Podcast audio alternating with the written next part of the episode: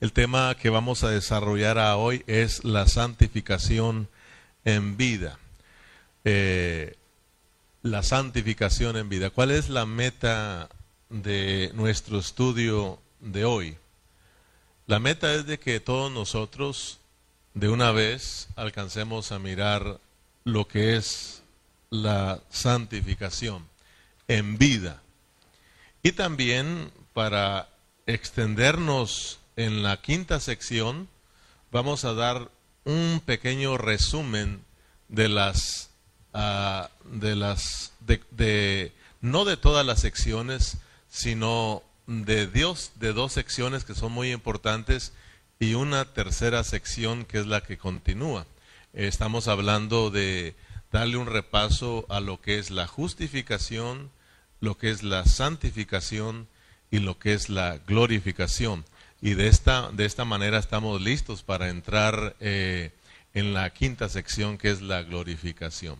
Así de que, pero en sí con esto queremos dejar en claro lo que es nuestra santificación. Amén. Acuérdense de lo que hemos venido estudiando aquí en nuestro estudio de Romanos, ¿verdad? Eh, eh, estamos abarcando la cuarta sección, estamos a punto de vincarnos a la quinta sección y estamos hablando de la santificación. Esta, este tema es muy importante y déjeme decirle que la santificación eh, lamentablemente no la va a alcanzar muchos de los cristianos. Muchos cristianos no van a alcanzar la santificación se van a quedar ahí solamente con su justificación, con su salvación en su espíritu. Acuérdense que nosotros tenemos una salvación en nuestro espíritu, una salvación en nuestra alma y una salvación en nuestro cuerpo. Esto se llama la salvación completa de Dios.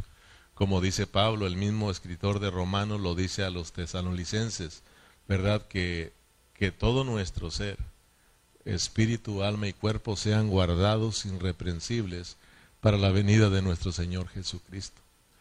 Entonces, eh, son muy pocos los que vamos a alcanzar eh, la, la, santificación en vida. Entonces, este tema es muy importante que nosotros lo, lo captemos. Por ejemplo, ¿qué es la santificación? ¿Qué es la santificación? ¿Usted sabe lo que es la santificación? Si yo le preguntara a alguien, hermano, pase aquí y explíquenos qué es la santificación. ¿Usted sí, sí podría explicarnos lo que es la santificación? La santificación, apartarnos para Dios para ser más santo, ¿verdad?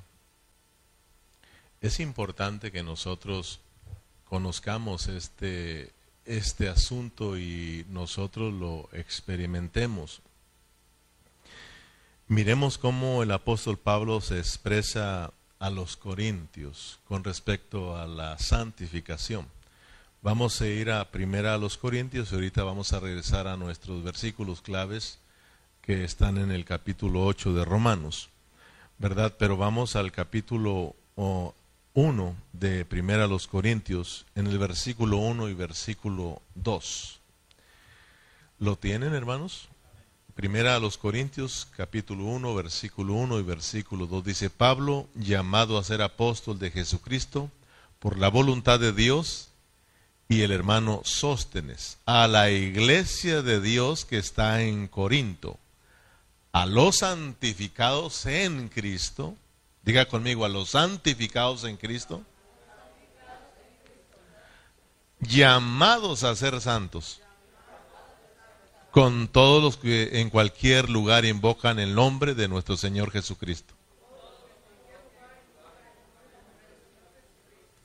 Señor de ellos y nuestro. Muy bien. Si usted eh, mira, aquí tenemos dos asuntos que son muy importantes sobre este tema de la santificación. ¿Cómo se expresa Pablo de los Corintios? Pablo dice, refiriéndose a los hermanos en Corinto, le dice, a los santificados en Cristo Jesús. a los santificados, mire bien, ya están santificados, ¿verdad? Ya están santificados, pero les dice, llamados a ser santos, ¿verdad? A los santificados, llamados a ser santo. Los corintios, al igual que todos nosotros, los que hemos creído en Cristo, ¿verdad? Eh, dice que nos han dado esta, esta santificación, porque hemos sido a los santificados en Cristo, a los santificados en Cristo, por haber sido trasladados de Adán a Cristo, nos han santificado. O sea, como decía Ramiro, nos han apartado, ¿verdad? Por eso estudiamos, hemos venido hablando de los dos traslados divinos, de Adán a Cristo y de, el, de la carne al espíritu. Pero en este caso estamos hablando de que estábamos en Adán, pero ahora Dios nos toma y nos coloca en Cristo y nos santifica, ¿verdad? A los santificados en Cristo Jesús, pero dice llamados a ser santos. Entonces, tenemos un llamado nosotros a ser santos. Entonces la pregunta sería, pues ¿somos o no somos santos? ¿Verdad? Somos y vamos a ser. Somos y somos llamados, ¿verdad? O sea, de que lo que hemos venido aprendiendo es de que dice Pablo y aclara a los santificados en Cristo y luego llamados a ser santos. Cada vez que yo no entiendo algo, yo lo repito muchas veces porque en la, en la repetición, dice el pastor Lalo, está el aprendizaje. Y a medida que estoy repitiendo el versículo y analizándolo, y, viene la luz, viene la luz y empiezo a entender lo que Dios nos quiere hablar, lo que Dios nos quiere mostrar. Entonces, en, cuando nos ponen en Cristo, somos llamados santos, ¿verdad? Pero después de estar puestos en Cristo y ser santificados, nos llaman a una vida santa, nos llaman a la santificación. Amén.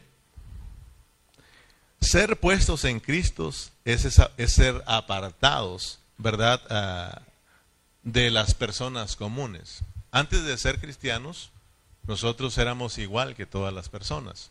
Estábamos allá en el mundo y eso se llama ser comunes. ¿Verdad? Eh, éramos comunes, como todos.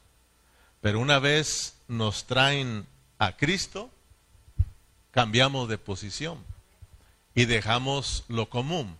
Dejamos de ser comunes porque ya fuimos apartados y fuimos santificados, porque santo es ser apartado, ¿verdad? Apartado, apartado. Entonces somos apartados eh, en Cristo Jesús y dejamos de ser comunes. Ya estando aquí, ahora nos invitan a que sigamos o, o tenemos este llamado, ¿verdad?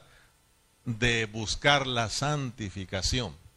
O sea, de que ya nos pusieron en Cristo, Ahora Dios lo que quiere hacer es tomar a Cristo y ponerlo adentro de nosotros. Por eso venimos hablando que son dos cosas diferentes. Dios nos toma a nosotros y nos pone en Cristo. Ahora dice Dios, ahora quiero tomar a Cristo y ponerlo en ellos. Amén. Porque acuérdense que en el estudio pasado hablamos de, por ejemplo, hablamos de Cristo como la vid y nosotros los pámpanos. Él dice, el que permanece en mí y yo en él. Esto es de nosotros en Cristo y Cristo en nosotros. Dios nos alcanzó por medio de Cristo y ahora nosotros tenemos que echarle mano a Cristo. Tenemos que ganar a Cristo. Dios nos ganó por medio de Cristo y ahora nosotros tenemos que ganar a Cristo. Entonces, Ahora que estamos en Cristo, Dios, el anhelo de Dios es de que nosotros eh, atendamos el llamado que es a vivir una vida santa, como decía Ramiro, pues a vivir una vida apartada. Pero vas a mirar que ahorita vas a entender más lo que es este asunto de la santificación. Amén, porque por ejemplo, por ejemplo, aquí estamos, ¿verdad? Y hemos venido a este lugar. Pero si nosotros no nos disponemos, si nosotros no nos abrimos a Cristo, a la vida santa de Dios, entonces, hermano, no, no, no, ah, no se nos añade vida santa y no estamos siendo santificados. Y qué triste, ¿verdad?, de venir desde Bellingham, desde Poyolandia, para estar aquí y estar con nuestros pensamientos en otro lado, sin abrirnos, ¿verdad? O estando aquí también cerquita, sino aprovechar este tiempo. Entonces es muy importante porque eh, vamos a entender lo que significa ser apartados, pues, ser apartados. Entonces, miremos qué es la santificación en vida. Por eso le pusimos al tema la santificación en vida. Eh, por ejemplo, la santificación en vida tiene que ver no con lo que hagas tú, ni con lo que hagamos, eh, ni lo que yo quiera hacer. La santificación tiene que ver con la vida de Dios, porque la vida de Dios es la única que es santa. La vida de Dios es santa. Su naturaleza es santa. Amén. La esencia de Dios es santa. Por ejemplo, ¿Cuál es la esencia de este púlpito? La madera. La esencia de este púlpito es la madera. La esencia eh, de Dios es su santidad, ¿verdad? Por eso cantábamos que Dios es santo. O sea, no hay nadie más, sino Dios es santo. La santidad nuestra eh, tener el llamado a la santificación es permitirle a Dios que se imparta en nosotros o que imparta su naturaleza santa en nosotros. Pero ahora la vas a entender en qué parte de nosotros Dios tiene que agregar esa vida santa. Amén. En Primera de Pedro, en el capítulo 1, versículo 15, ¿Estamos de acuerdo que Dios es santo?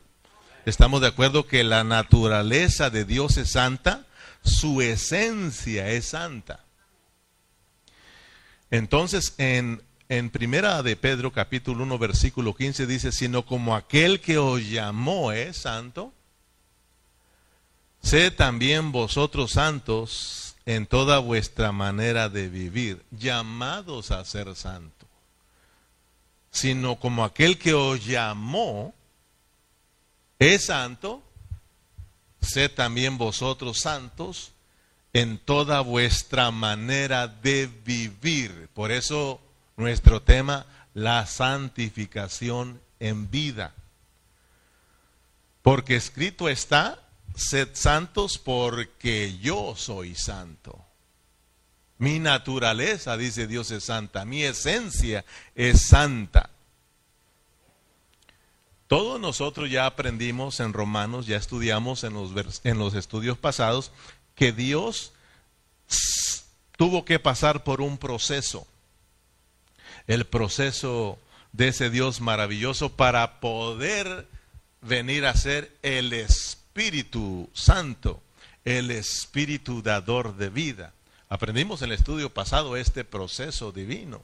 Dios tuvo que pasar por un proceso como Padre, como Hijo y como Espíritu Santo para poder introducirse dentro de nosotros, para poder impartirnos vida eh, dentro de nosotros. Entonces, gracias a Dios porque a través de ese proceso aprendimos que antes de procesarse, Dios como espíritu estaba crudo y nadie podía ingerirlo, nadie podía disfrutarlo, nadie podía comerlo. Para que el hombre lo pudiera disfrutar, para que el hombre lo pudiera comer, Dios tenía que ser procesado.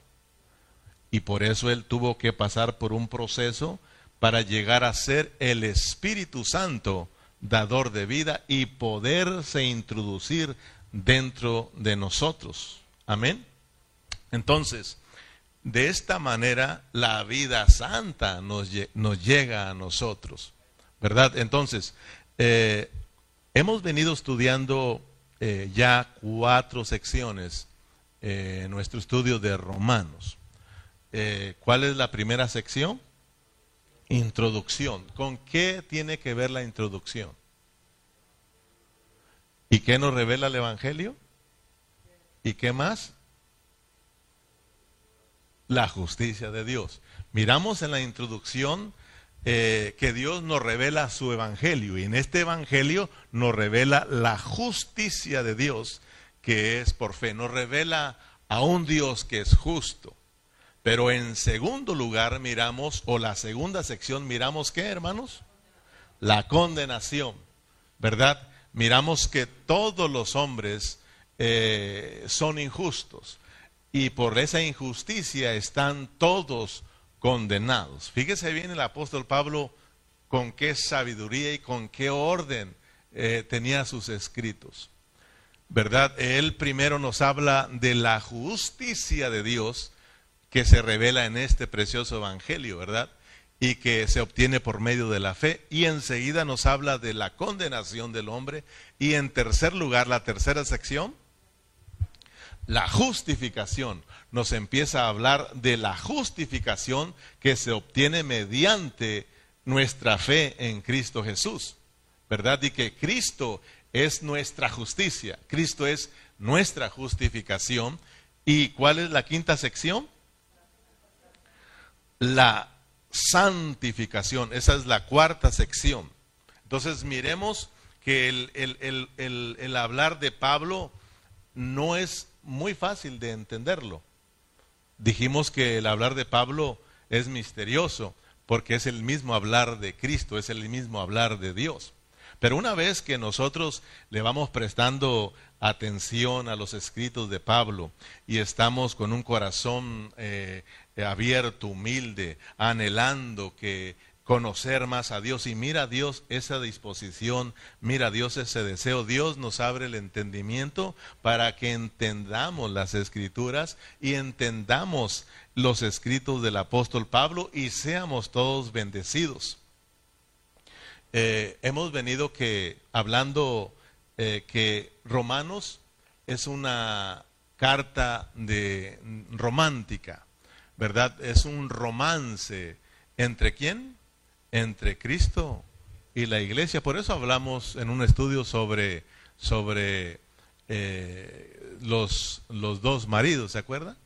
Porque el hombre por la rebeldía, la desobediencia, tomó una posición equivocada, quiso tomar el lugar de Dios y esta es obra del diablo, ¿verdad? Y nos rebelamos contra Dios y nos volvimos hombres, pero gracias a Dios que en Cristo se acabó ese viejo hombre, ¿verdad? Y tomamos la posición correcta de mujer somos ahora la esposa, la novia de Cristo, y para entrar en un romance. Entonces hemos venido hablando de que, de que Romanos es un romance entre Cristo y la iglesia, ¿verdad? Por eso decimos vamos a romacenciar, y fíjate que no es coincidencia, ¿verdad? sino que es algo real y verdadero. Vamos a romacenciar. Somos la, esposa de Cristo. Cristo es el esposo y estamos aquí para tener un romance. Y este romance, fíjate bien, este romance entre Cristo y la iglesia tiene que ver con que lleguemos a experimentar la salvación que Dios nos da, pero en una forma completa. Que Dios pueda salvar nuestro espíritu, que Dios pueda salvar nuestra alma y que finalmente Dios pueda salvar nuestros cuerpos. Esto es que les imparta vida, ¿verdad? Y tú ya sabes cuando yo hablo de que este, este cuerpo tiene que ser salvo. Tú sabes que esta es carne de pecado y esto no puede heredar el reino, pero tú sabes que ahorita Dios le quiere dar vida a este cuerpo porque lo necesita Dios. Amén. Eh, todos sabemos que después de que Cristo venga en su segunda venida, nos va a dar otro cuerpo, otro cuerpo eh, glorioso, Amén. Un cuerpo incorruptible. Ahorita tenemos un cuerpo corrupto, pero Dios en la resurrección nos va a dar un cuerpo incorruptible. Amén. Pero ahora, mientras que Él viene, Él nos quiere impartir vida en nuestros cuerpos. Por eso Pablo dice que es necesario que todo nuestro ser, espíritu, alma y cuerpo, sean ahora, estén siendo guardados irreprensibles para la venida de nuestro Señor Jesucristo. Porque acuérdate que lo que viene es solo manifestación. Es solo manifestación de lo que estemos viviendo hoy en día. Amén. Entonces, este romance es con que Cristo se quiere impartir en su iglesia, en cada uno de nosotros. Él nos quiere, en este romance, Él nos, nos da besos de amor. En este romance nos da besos de amor y sus besos son alientos de vida, de vida. Nos imparte vida, se imparte vida. Hemos dicho en los matrimonios que los besos entre los matrimonios, esos eh, aumentan años de vida. ¿Por qué cree que a mí me mira ya con, ya con mis años y bien joven? Usted se siente viejo, ahora le péguese ahí. Solo entre matrimonios. Romanos 15, 16.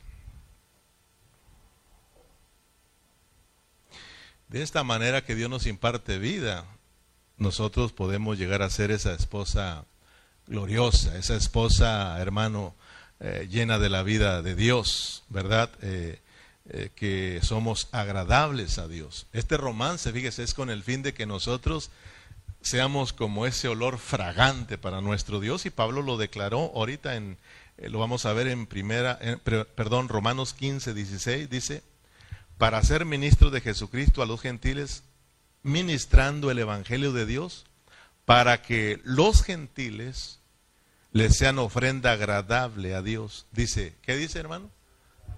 santificada por el Espíritu Santo. Fíjese lo que quiere hacer el Espíritu Santo es que llevarnos a la santificación. Ya somos santos, ya fuimos puestos en Cristo, posicionalmente ya somos santos, ¿ok? Pero ahora lo debemos alcanzar. Somos llamados a vivir esa vida santa. ¿Y cómo lo vas a lograr? Apartándote, pero dejando, permitiendo que el Espíritu Santo te imparta la vida santa de Dios. Porque estamos aprendiendo que la vida santa es la de Dios. Ser santificados, alcanzar la santificación es que la vida de Dios esté saturando nuestro ser. Amén. Por eso le decía que estos muy pocos los van, esto de la santificación, muy poco, muy pocos lo van a alcanzar. Entonces, para ir comprendiendo y, entendiendo, y me voy a adelantar un poquito porque te dije que vamos a tocar poquito lo que es la quinta sección para que nosotros entonces analicemos bien de una vez por todas justificación, santificación. ¿Y cuál es la quinta sección de Romanos? ¿Cuál? La glorificación. Entonces apréndansela bien. Primera sección, introducción. Segunda sección, condenación. Tercera sección, justificación. Cuarta sección, santificación. Quinta sección, glorificación. Sexta sección, ahí luego lo estudiamos, ¿verdad? No, es la elección. ¿Ok? Muy bien. Eh, pero vamos a, vamos a dejar esas, eh, esas dos para después. Ahorita me metí, aunque vamos a ver más de la, de la glorificación, solo me metí para que miremos cómo trabaja esto de la santificación o de la justificación, santificación y transformación. Entonces, porque la glorificación sí continúa en el capítulo 8. En el capítulo 8 tenemos dos secciones marcadas, que es la justificación, perdón, que es la santificación y la glorificación. Desde el versículo 14 hasta el último versículo del capítulo 8 de Romanos, ahí tenemos lo que es la glorificación. Entonces, eh, le decía, cuando hablamos de la glorificación, no estamos hablando solo mm, después de la resurrección o, o cuando Cristo venga por segunda vez, sino que cuando hablamos de la glorificación, también hablamos de esa glorificación en vida, que tiene que ver con nuestros cuerpos, pero en vida, hoy, hoy también, porque hoy Dios, aunque sea corrupto, Dios le quiere impartir vida también. Porque hablamos en el estudio pasado que hay muchos cuerpos que no quieren venir a la reunión. ¿Sí o no? Y lo decimos, ahí en el espíritu, pero Dios no te quiere solo en el espíritu. Ese es el bendito problema que tenemos. Yo sé que a veces es difícil eh, venir por la situación, eh, algunos están enfermos, algunos están trabajando y llegan tarde, ¿verdad? Pero, pero aquí, hermanos, estamos hablando de que Dios necesita todo nuestro ser, ¿verdad? Imagínate, aunque nuestra adoración tiene que ser desde nuestro espíritu, Dios quiere que todo nuestro ser le adore, ¿sí o no, hermanos? Porque Él quiere ser expresado en, en todo nuestro ser. Entonces, hermanos, es muy importante pues que eh, miremos que la glorificación también es que Él quiere Dios, Dios expresarse eh, en nuestros cuerpos. Dios quiere expresarse en nosotros. ¿Verdad? Que cuando nos reunamos aquí, todo nuestro ser exprese esa vida gloriosa, exprese esa vida santa, exprese la vida de Dios, ¿verdad? Que cuando estemos aquí, imagínate solo aquí si venimos en el Espíritu, está bien, gloria al Señor, pero ¿qué tal y si nuestra alma no está dispuesta? El Espíritu está ahí listo, pero el alma, ¿con qué razón decía uno de los salmos, verdad? Alma mía, alaba a Jehová. O sea que tenemos que decirle, calle, ah, pues viniste a adorar, adórale. ¿Verdad, Lorenzo? Adora al Señor. Juan adora al Señor. O sea, tenemos que decirnos nosotros, alma mía, adora al Señor, alaba al Señor. Para eso venimos. Y este cuerpo, si el alma entonces se puede, se, se va metiendo el espíritu, ¿qué hace el cuerpo? Pues entonces vamos a adorar todos, ¿verdad? Ya que y salimos todos llenos de la vida de Dios y tenemos una reunión gloriosa. Entonces, eh, Dios desea impartirnos vida en nuestro cuerpo. Amén. En Romanos 8:11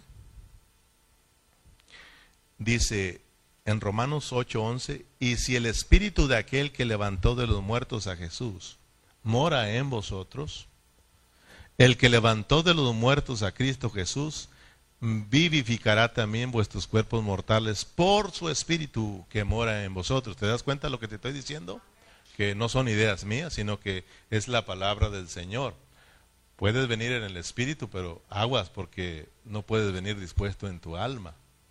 Entonces, mira, si el espíritu de aquel que levantó de los muertos a Jesús mora en vosotros, esto no significa que está dentro de ti, ya está dentro de ti, pero morar, está diciéndonos Pablo que Él quiere morar no solo en tu espíritu, sino que Él quiere hacer tu hogar, su hogar en nuestros corazones. Ese es, ese es morar. si el espíritu morador, si el espíritu que está en nuestro espíritu está morando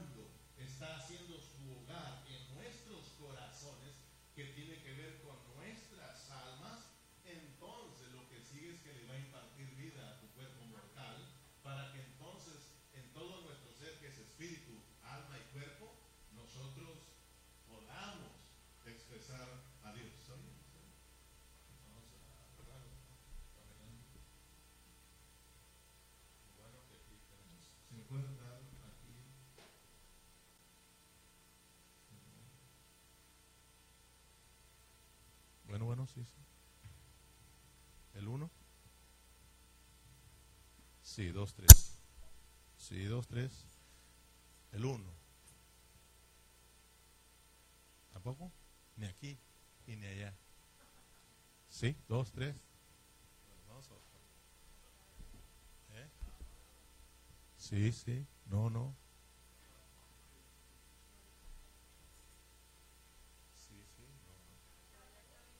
Sí, sí. ¿Ya se escucha? Muy bien. Ok, bueno, seguimos pues. ¿En qué estábamos?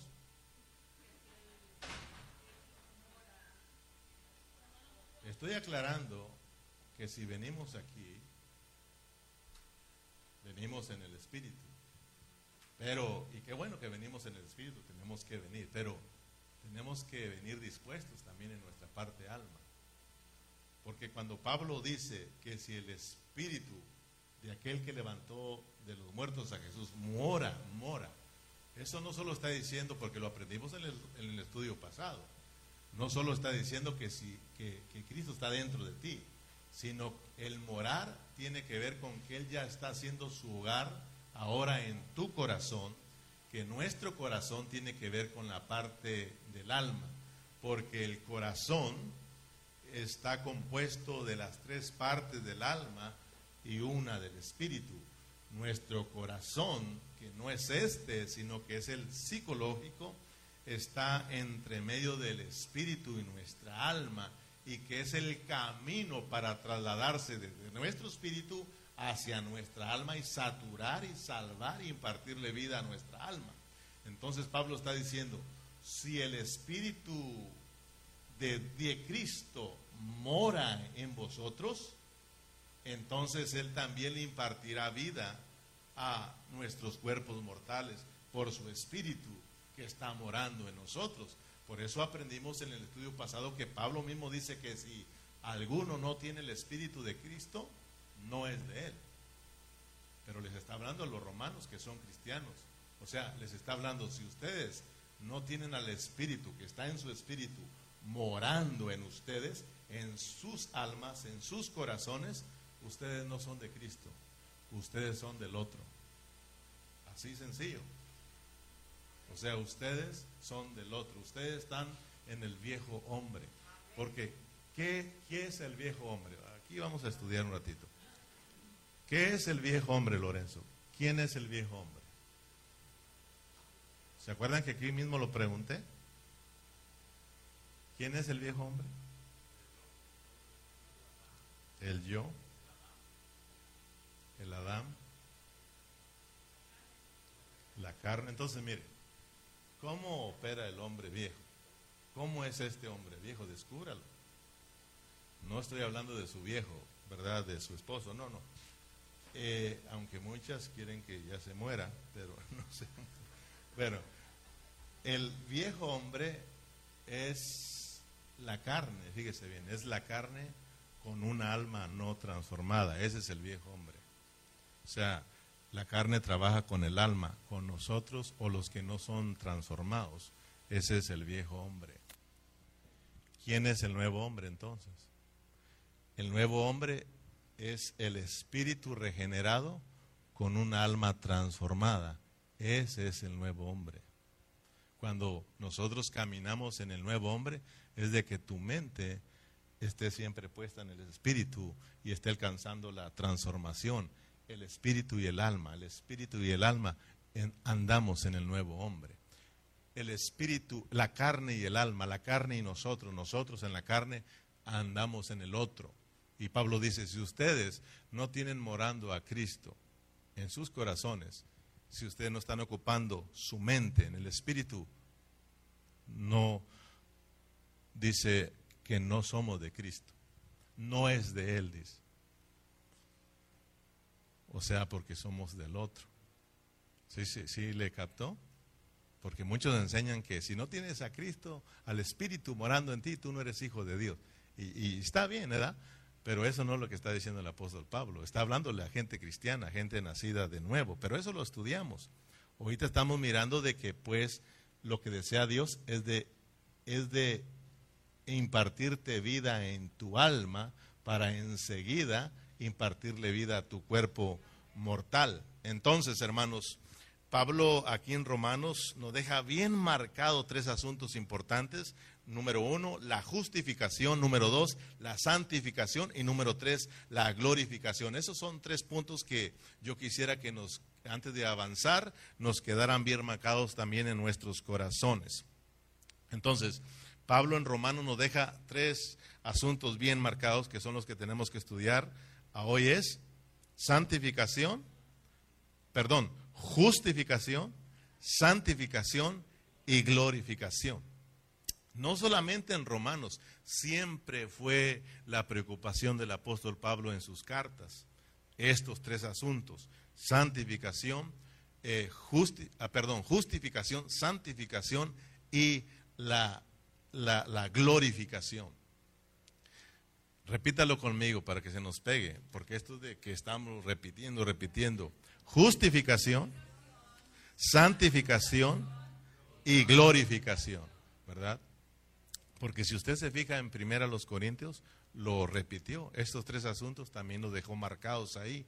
En primera los Corintios capítulo 1 versículo 30 dice, mas por él estáis vosotros en Cristo Jesús, el cual nos ha sido hecho por Dios, que es sabiduría. Y lo dice justificación, santificación y redención, que tiene que ver con la glorificación de nuestros cuerpos. Amén. Entonces, tres asuntos importantes. Entonces, miremos ahora el orden de, de, estos tres asuntos, cómo están ordenados y cómo se relacionan en nuestra salvación. Para que así nos quede claro lo que es la santificación. Cuando hablamos de la justificación de Dios, cuando hablamos de, o, de la justicia de Dios, cuando hablamos de la santidad de Dios y cuando hablamos de la gloria de Dios, ah, estamos hablando de tres atributos divinos que están relacionados con Dios. Dios es justo, Dios es santo y Dios es glorioso. Estos son atributos de Dios y el anhelo de Dios desde Génesis ha sido impartir esos atributos en nuestras virtudes humanas para que de esa manera los atributos de Dios, que es la justificación, la santificación y la glorificación, sean expresadas en nuestras virtudes humanas, que nosotros lleguemos a expresar la justicia, la santidad y la gloria de Dios. ¿Se acuerdan que eso, eso fue desde el principio? Y el domingo voy a volver a repetir, porque ya lo hemos estudiado, que en la caída, en la desobediencia, fue lo que se perdió. Y Pablo una vez y otra vez en Romanos nos dice que no hay justos, no hay quien haga lo bueno, todos faltos, lejos de la gloria de Dios. Pero te digo, cuando tú estás estudiando a Pablo, le agarras la onda. Porque estos tres asuntos lo repiten Romanos una y otra vez de la justificación, santificación y glorificación. Porque Él quiere que los alcancemos a mirar y ahora los vamos a alcanzar a mirar cómo están en su orden y cómo se relacionan con nosotros. Entonces, primeramente tenemos a la justificación de Dios, la justicia de Dios. Entonces, cuando hablamos la justicia de Dios, ¿de qué estamos hablando? Cuando hablas de que Dios es justo. Estamos hablando de sus hechos. Estamos hablando de sus acciones. Estamos hablando de todo lo que Dios hace. Todo lo que Dios hace lo hace basado en qué? En su justicia. Y lo hace con justicia. Amén, porque Él es justo. Es un atributo de Dios. Por eso todo lo que haga se mueve en su justicia. Dios lo hace con justicia. Ay, ¿por qué Dios permite eso? Es la justicia de Dios. Es la justicia de Dios. Dios no hace nada injusto. Todo lo que hace Él es justo. Amén, hermanos. Cuando hablamos dos, cuando hablamos de la santidad de Dios, estamos hablando, ya lo dijimos, de qué? Estamos hablando de qué? Cuando hablamos de la santidad. La justicia son sus hechos, la santidad estamos, está basada en lo que Él es, no lo que hace, en lo que Él es. Él es santo, su naturaleza es santa. Amén su esencia es santidad. Dios es santo. Fíjese cómo, cómo, cómo, cómo trabajan estas cosas. Y ahorita las vas a ver cómo trabajan en ti también. Entonces, cuando hablamos de la gloria de Dios, ¿estamos hablando de qué? Cuando hablamos de la gloria de Dios, ¿de qué estamos hablando? Porque Dios también se expresa. Amén. Dios también se expresa y eso se llama la gloria de Dios.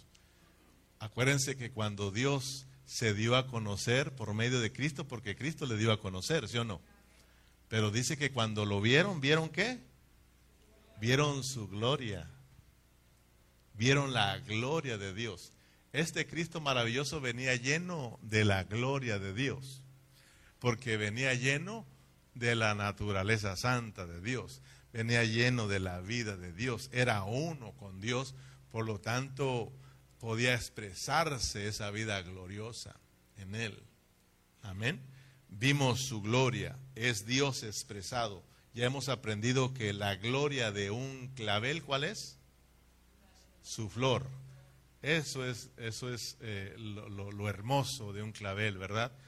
La flor. Una vez que ves la flor, dejas de ver la rama, ¿verdad? Sino la flor y eso es lo que te llena de, alegría. Cuando está en tu jardín, ahí están las flores, está bonito y todo, pero cuando una vez lo ves, las flores ahí, eh, ves algo precioso y eso es, eso es lo más precioso. Entonces, Dios quiere expresar, la vida de Dios tiene que ser expresada. Ahora, ya miramos cómo se relaciona. ¿Te lo aprendiste? ¿Cómo, ¿Con qué se relaciona la justicia de Dios? Con sus acciones, sus hechos, ¿verdad? Y la santidad con su vida, con su naturaleza. Y su gloria con su expresión. Él quiere expresarse, él quiere dar, eh, ser dado a conocer. ¿Verdad? Entonces, ahora, ¿cómo se relaciona la justicia, la santidad y la gloria en nosotros, eh, los hijos de Dios? la, justificación se relaciona con qué? Con nuestro espíritu. Esto tienes que grabártelo.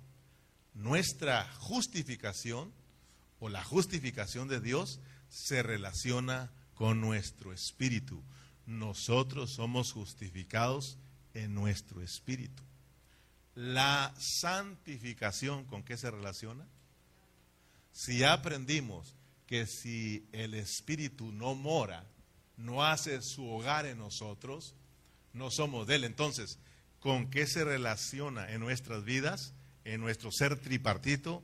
¿Con qué se relaciona la santificación? Con nuestras almas, con nuestros corazones. Ya lo expliqué que el corazón es parte del alma y también es parte del espíritu porque es el, es el camino que Dios dejó ahí para, para poder introducirse a nuestras almas e impartirse como, como vida, impartir su vida santa. Amén. Eh, el corazón es muy importante. Ya hemos estudiado que el espíritu es la parte en donde Dios es sembrado, ¿verdad? Cristo es sembrado, pero el corazón es la parte en donde Él debe de crecer, Él debe de crecer, o sea, en nosotros, en nuestras almas, la vida de Dios tiene que crecer. Por eso habla de que, de que el Espíritu, Cristo como el Espíritu tiene que hacer su hogar en nuestros corazones. Él tiene que morar en todo nuestro ser. Amén. Eh, entonces fuimos justificados en nuestro espíritu, somos santificados. ¿En dónde, hermanos? En nuestras almas. Y luego somos glorificados en nuestros cuerpos. ¿Te das cuenta que Pablo es ordenado y nos está hablando de que el cristiano tiene que llegar a experimentar la salvación eh, completa? Pero vayamos primero, nuestra justificación se lleva a cabo en nuestro espíritu. En Romanos 5.1, Romanos 5.1, vamos a estar en Romanos ahí para que no se salgan. En nuestro espíritu nos llega la justicia de Dios. Amén. Por esta justicia, dice Pablo, que hemos sido reconciliados para con Dios.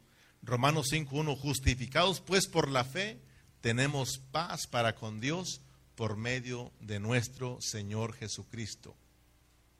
Entonces, Cristo como nuestra justicia viene a ser como nuestra cobertura, como Cristo es como esa casita en donde nos metieron en Cristo, ¿verdad?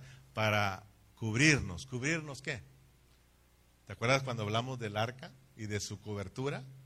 Donde era rociada la sangre. O sea, de que Cristo vino a ser como esa casita donde nos metieron para Dios poder pasar por alto nuestros pecados, para que nosotros podamos alcanzar el perdón de Dios por medio de la sangre de Cristo, por medio del el sacrificio de Cristo, por medio de la justicia de Cristo. Por eso el justo por los injustos para llevarnos a Dios. Es decir, para reconciliarnos con Dios, para que hagamos las paces con Dios. Por eso dice, justificados pues por la fe, tenemos paz para con Dios. Ya no estamos, eh, ya no somos enemigos. Hemos hecho las paces por medio de Cristo Jesús. Aleluya. Amén. Entonces, Dios nos perdonó Dios hizo las paces y nos reconcilió con Él y ahora somos hijos de Dios. En Romanos 8:10 dice, fíjese, después de ya ser reconciliados, después de ya haber sido justificados, dice, pero si Cristo está en vosotros, Romanos 5:10, pero si Cristo está en vosotros, el cuerpo en verdad está muerto a causa del pecado, más que dice, más el espíritu vive a causa de la justicia. Yo estoy dejándote claro con la palabra que la justificación tiene que ver con la salvación de nuestro espíritu. Somos justificados en nuestro espíritu porque, mira, a veces como cristianos sabemos que tenemos la vida santa de Dios en nuestro espíritu, tenemos la justicia de Dios en nuestro espíritu y todo a nuestro espíritu, está bien, pero tenemos que ser ordenados sin entender, si no, no entendemos a Pablo. Pablo dice, momento, ustedes son justificados en su espíritu en su espíritu ustedes recibieron la justicia de Dios y ustedes fueron perdonados, fueron, eh, fueron reconciliados y por supuesto al ser reconciliados y ser hijos de Dios llegamos a experimentar la regeneración. O sea, la vida de Dios está ahora dentro de nosotros. Amén. Entonces, aquí Pablo en el Romanos 8:10 dice, dice que aunque el cuerpo está muerto a causa del pecado, ¿qué dice? Mas el espíritu vive a causa de qué? Ah, para que vea que el espíritu vive a causa de la justicia, porque la justicia de Dios se relaciona con tu espíritu. Por eso Pablo primeramente habla de la justificación, porque es la salvación en nuestro espíritu. Ahí comienza la vida cristiana, en nuestro espíritu. Pero, ¿qué pasa? Muchos se han conformado con solo nacer de nuevo. Ahorita tenemos un montón de hermanos que, que, están viviendo en conformidad a que solo son salvos. Y hasta ahí nada más.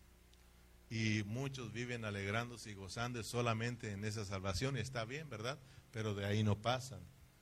El asunto aquí es de que Dios quiere avanzar en nosotros y este es el bendito problema que tenemos todos nosotros. Aprendimos en el estudio pasado que nosotros somos duros de salvar.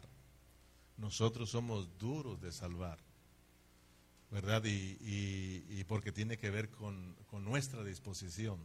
Tiene que ver con nuestras almas. Entonces, lo que ahora Dios quiere para salvar nuestras almas nos habla de que tenemos un llamado a buscar la santidad. Para yo alcanzar la salvación en mi alma, entonces yo tengo que anhelar, hermano, la sal, la santificación. Yo tengo que anhelar, hermanos, que la vida santa de Dios ahora se, se extienda a mi parte alma, porque el resultado o el fin o la meta de la justificación, que es que el hombre alcance la santificación. O sea, no vaya a creer que, que solamente Dios quiso justificarnos en el Espíritu. No, Dios dice, ok, te justifico en el Espíritu, pero hay una meta de esta justicia. Hay un propósito de esta justicia. Y el propósito es de que por esta justicia tú alcances la salvación tú llegues a ser santo como yo soy santo. Amén, hermanos. Ya eres justo, ya eres justificado, ya eres hijo de Dios, pero por esa justicia, entonces ahora Dios quiere que nosotros sigamos avanzando nuestra salvación completa, que ahora lo que continúa es tu, tu alma, tú, yo, nosotros. Amén, hermanos. En Romanos 5, 9 dice, pues mucho más, estando ya justificados, fíjate bien, ya estás justificado, mucho más estando ya justificados en su sangre, por él seremos salvos de la ira. Porque si siendo enemigos fuimos reconciliados con Dios por la muerte de su Hijo, mucho más, hay mucho más. Estando ya reconciliados, seremos, ¿qué hermanos? Salvos por su vida. Fíjate bien, ya nos están hablando de su vida. ¿Cuál vida? La vida santa.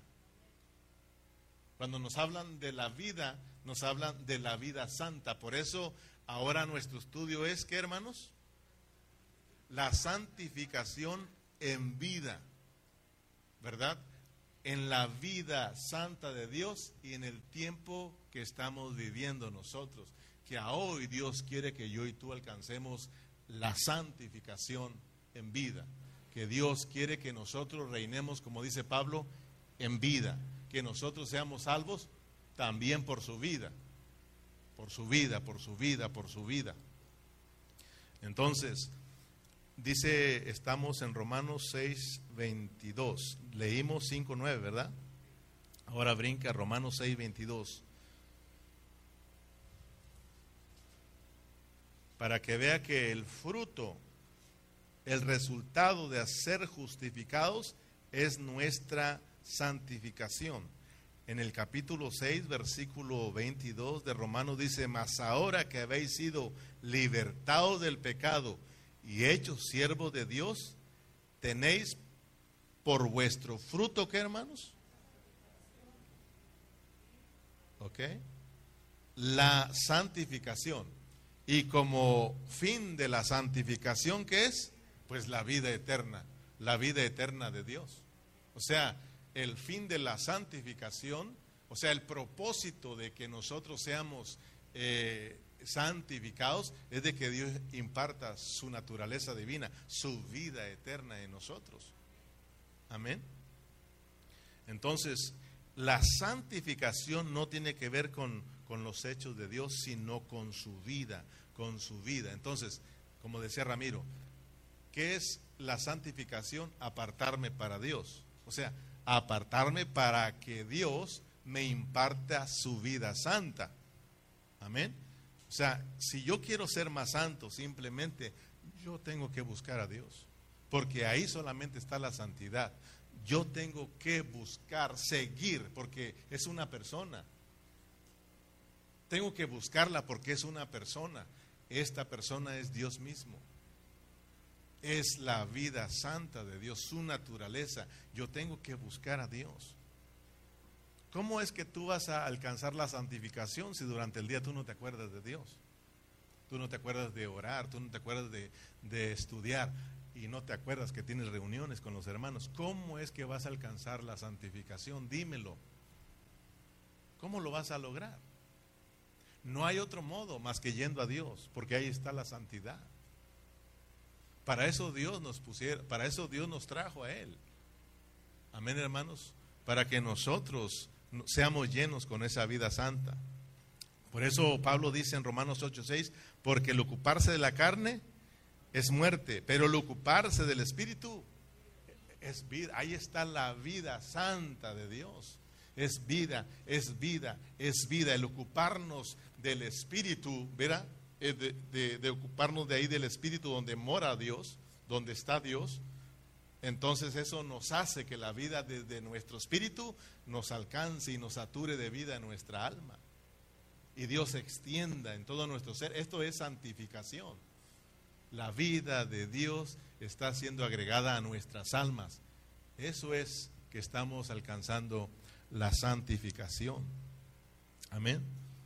O sea, de que la santificación no es que nosotros queramos hacer muchas cosas para ser más santos, o de que no tiene que ver con nuestros hechos, de que muchos piensan que eh, alcanzar la santificación es de que es que yo tengo que cubrirme mi cabeza, porque entre más me cubra mi cabeza, más santa soy. O de que yo tengo que vestirme bien, ¿verdad? Con mis faldas pues, lo más larga que pueda, porque eso me hace a mí ser santa. O yo tengo que estar bien, en, eh, bien enchalecado y encorbetado para mostrar mi santidad. Hermano, yo puedo estar aquí eh, bien entrajeado y mi corbata, pero la lengua la tengo más larga que mi corbata. No hay nada de santidad internamente mía. ¿Verdad? Las hermanas pueden estar con sus vestidos hasta abajo, pero su corazón bien sucio delante del Señor. Dios no mira lo que está afuera del hombre, Dios mira lo que está adentro. Dios mira nuestros corazones. Amén, hermanos. Entonces, esto tiene que ver de la santidad, tiene que ver con que yo me esté llenando de la vida santa de Dios, de que yo viva una vida apartada para que Dios me imparta su vida santa en mi alma y mi alma esté alcanzando la transformación y esté yo pareciéndome más a Él. Como hijo, yo me tengo que parecer a Dios. Antes tú eras hijo del diablo y te parecías al, diablo. ¿Sí o no, hermanos? Ahora somos hijos de Dios y tenemos que parecernos a Dios, porque es triste decirlo, pero hay muchos cristianos, hijos de Dios, que se parecen al mismo diablo. Y cuando los miras enojados, olvídate, hermano. ¿Sí o no? Somos hijos de Dios. Tienes que preguntarte, ¿yo sí me estoy pareciendo a Dios? Porque Él es mi Padre. Y Dios se agrada cuando nos parecemos a Él, como uno cuando sus hijos se parecen a uno, aunque estén feitos, pero si se parecen a uno, uno está bien contento, porque uno sabe que son sus hijos. ¿Sí o no? Si no van a decir, oye, pues ese no se parece a ti, se parece al lechero. O sea, Dios quiere que nos parezcamos a Él y Él dice, estos son mis hijos. Amén. Y lo vamos a lograr por medio de Cristo. Entonces, que ese Cristo more o sea, como el Espíritu Santo. Por eso se le llama el Espíritu Santo, ¿verdad? Para que nos santifique en nuestra parte alma. Por eso Hebreos 12, 14 dice, seguir la paz con todos y la santidad. Seguir la santidad sin la cual nadie verá al Señor. ¿Verdad?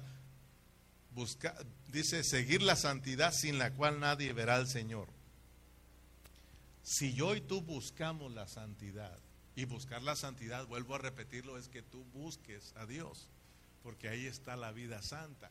Si tú no buscas a Dios, hermano, olvídate de que vas a alcanzar la santificación, no. Y si no alcanzas la santificación, no vas a ver a Dios ni ahorita ni manifestarse. O sea, cuando dice no, él dice si sin la cual nadie verá al Señor. ¿Qué significa eso que nadie verá al Señor? Sin la santidad nadie lo verá. ¿Nadie lo verá dónde? O sea que no lo vas a mirar este crecer en ti. Y no solamente tú no lo vas a mirar, sino que otros tampoco lo van a mirar, porque el propósito de Dios es de que se mire. ¿Verdad? Pero tú lo vas a ver crecer, tú mismo vas a darte cuenta que cómo Dios te está cambiando. Y los demás también se van a dar cuenta que Dios sí te está cambiando. Porque eso significa que entonces tú te estás santificando. Pero si no, también van a ver que tú eres uno de los que no buscas al Señor. Uno va a decir, este no busca al Señor. Y uno lo puede mirar. Yo, yo puedo mirarlo, hermano. Simplemente cuando tú tratas a un, a un cristiano, tú lo puedes mirar si realmente está buscando la santidad. ¿Te acuerdas que en Mateo 5, versículo 8, hay una aventuraza que dice, bienaventurados los de limpio corazón, y luego se vuelve a repetir, porque ellos qué? E-, ellos verán al Señor, porque el corazón es donde crece la vida de Dios. Lo vas a ver crecer, pues, cuando nuestro corazón está limpio, Dios empieza y, y le permitimos que Él haga su hogar, Él mora, y entonces podemos ver al Señor crecer en nosotros. ¿Verdad? De la santidad nos están impartiendo la vida santa, porque la santificación está relacionada no con tu espíritu, sino con tu alma. La justicia se está relacionada con tu espíritu, la santificación está relacionada con nosotros, con el alma. Amén. Dios te quiere santificar en tu alma. Amén. Entonces, al final, ¿qué es lo que tenemos? Es la glorificación. ¿Y a dónde se lleva a cabo esa? Si te das cuenta que el apóstol Pablo escribió en una forma ordenada, justicia, tu espíritu, santificación, tu alma, y glorificación en tu cuerpo. Por eso leímos, hermanos, que si dice Pablo en Romanos 8 que si este cuerpo está muerto a causa del pecado, ¿qué dice? Él también vivificará vuestros cuerpos por su espíritu que está morando en nosotros. Gloria al Señor, porque una vez dejamos que Cristo more en nuestras almas, haga su hogar en nuestros corazones, estamos viendo crecer a Cristo, ¿verdad? Estamos alcanzando la santificación, entonces lo que sigue es que Dios le va a impartir vida a tu cuerpo mortal. O sea, de que Dios, hermanos, va a, eh, nosotros como hijos de Dios vamos a estar experimentando lo que es la salvación completa en vida. Y vamos a, vamos a llegar, como dice Pablo a los tesalonicenses, vamos a estar esperando al Señor con todo nuestro ser irreprensibles, espíritu, alma y cuerpo. Entonces es importante que nosotros ahora, por ejemplo, para terminar, ¿qué es lo que en lo de hablando de estos tres de estos tres ah, ah, secciones, verdad? O de estos tres puntos importantes, que es santificación, que es justificación y que es glorificación, ¿en qué es lo que tú te tienes que enfocar hoy? ¿Verdad? En la santificación. En la santificación. Porque si te ocupas en la santificación, claro que tú vas a mantener tu mente puesta en el Espíritu.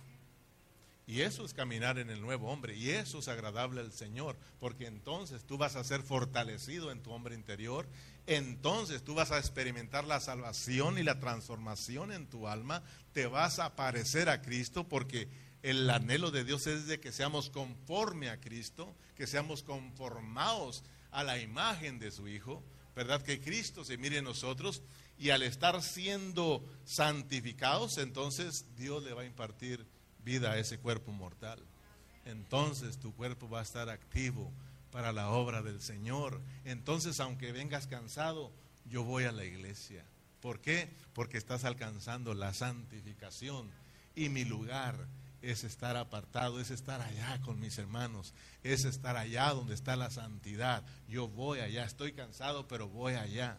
Estoy enfermo, no estoy postrado en cama, voy allá porque allá está la vida y Dios me puede sanar ese lugar. Porque a veces estamos enfermos y no vamos. Y aquí, mejor estar enfermo aquí, aquí Dios te puede sanar. Yo sé que también allá, pero aquí está el cuerpo, hermano. Pero yo sé que a veces no podemos venir por causa de la enfermedad. Pero, hermano, como decía Berna, se me fue el dolor de cabeza. Dime, hermano, estoy, estoy malo, déjeme predicar. Y aquí se te quita. ¿Me has visto un día enfermo aquí? Y yo he venido enfermo aquí predicando, hermano, pero aquí se me va. A veces he venido con un dolor de y cuando más predico. Entonces, damos gracias a Dios. Yo espero que eh, Dios te haya bendecido y tú alcances a mirar eh, estos tres puntos importantes y cómo se relacionan contigo para que mires cómo Dios quiere ir salvándote en una forma ordenada. Amén. Y con esto en mente ya podemos avanzar a nuestra quinta sección que tiene que ver con la, con la glorificación.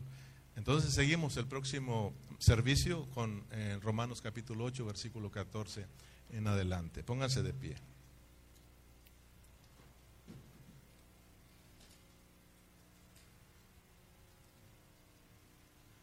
Entonces busquemos la santidad, hermanos. Anhelemos eh, la santificación. Eh, dispongámonos, dispongámonos a la vida santa de Dios para que Él pueda impartir su naturaleza santa en nosotros, para que su atributo santo pueda ser, hermanos, expresado en nuestras virtudes. Que su, su justicia, su santidad y su gloria puedan ser expresados en cada uno de nosotros. Padre, gracias por eh, tu palabra. Gracias por mis hermanos que, Señor, eh, Padre, se han esforzado por estar aquí, Señor. Algunos vienen cansaditos de sus trabajos, de sus quehaceres, pero tú les has dado la fuerza para que estén aquí, Señor, eh, con ese deseo de seguir aprendiendo de ti, Señor. Oramos para que tú los bendigas y los fortalezcas, Señor. Aquellos mis hermanos que no alcanzaron a venir, bendígalos, Señor, y que ellos pueden estar aquí en la próxima reunión. A nuestros hermanos que están quebrantados de salud, oramos por ellos, que te glorifique, Señor, y que nos des ese deseo a todos de estar, Señor, siempre buscando, buscando y anhelando esa santificación en vida, Señor, que solamente tú la puedes dar. Por eso tu palabra nos dice que debemos de mantener nuestra mente ocupada en el Espíritu, porque ahí está la vida, ahí está la vida, ahí está la vida. Muchas gracias por tu palabra, gracias por esta preciosa carta a los romanos, que ha sido también una bendición muy especial, Señor, para cada uno de nosotros. Gracias por tu palabra, despídanos en paz, lleve con a mis hermanos, Señor, y usted reciba la gloria por siempre en Cristo Jesús. Amén y amén.